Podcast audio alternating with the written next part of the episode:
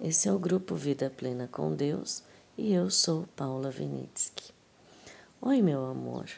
Hoje eu estava aqui fazendo a minha meditação, né?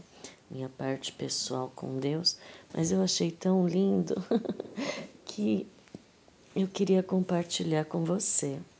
Então, sempre quando eu leio a Bíblia, em algumas partes eu coloco o meu nome quando tem o nome de alguém, sabe? Para ser mais pessoal para mim, para eu sentir Deus falando no meu ouvido, sabe? Quando o Espírito Santo vem e te fala para você, ó, essas palavras são para você. Eu contei outro dia que eu ainda estou num deserto, é, ainda estou tendo que entregar muita coisa para Deus para poder chegar no finalmente entender todo o processo, né? Às vezes o, o deserto é um processo de maturidade, assim como eu falei ontem. Às vezes cada um é para uma finalidade, mas tudo coopera, né? Lembra do versículo? Para o bem dos que amam a Deus e tem ele convida para ver o propósito dele, né? E hoje eu estou lendo aqui Zacarias 4, 6 e eu vou pôr o meu nome. Depois você leia e coloque o seu nome, tá? Lê e fala: é para mim, tá bom? É para passar do conhecimento teórico intelectual para um conhecimento pessoal e íntimo com Deus, você e Deus. A palavra de Deus é viva. A Bíblia tem que ser uma coisa viva na sua vida. Então, personalize as coisas que você abre a Bíblia pedindo em oração, abre e personalize para você. Olha só o que eu tirei hoje. Esta é a palavra do Senhor para a Paula. Você vai colocar o seu nome depois. Não por força nem por violência, mas pelo meu espírito, diz o Senhor dos Exércitos. Quem você pensa que é, ó montanha majestosa? Diante da Paula, você se tornará uma planície. Ele colocará a pedra principal aos gritos de Deus abençoe, Deus abençoe.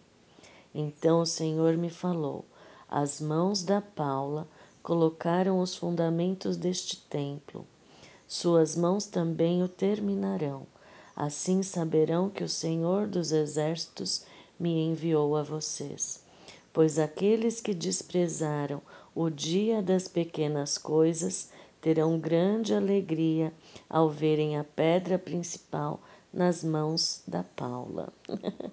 Isso é para mim hoje. Vocês não sabem o tanto que significou para mim essas palavras hoje. No meu deserto, eu já fiz muita coisa para esse deserto passar. Eu já tentei de tudo para esse deserto passar e esse deserto ainda não passou.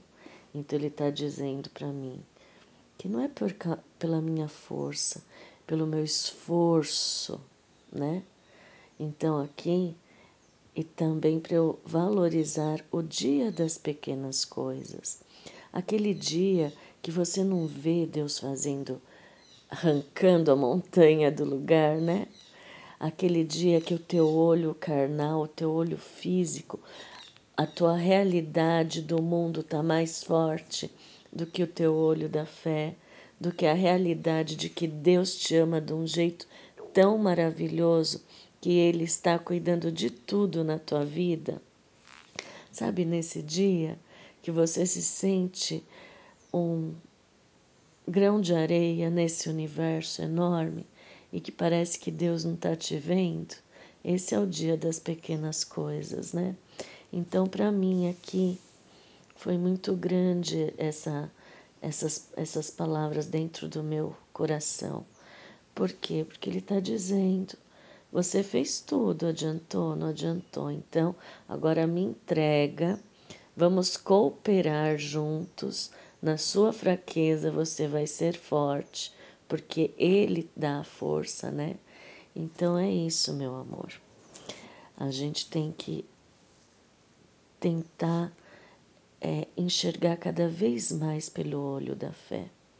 Você vê, a gente está passando por tantas coisas, mas a confiança em Deus tem que te dar a certeza de que tudo vai contribuir para o seu bem.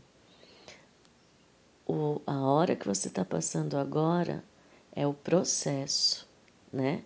Mas a vitória e as bênçãos, a graça sobre graça, é a certeza da sua vida quando a gente coloca nas mãos de Deus, tá bom?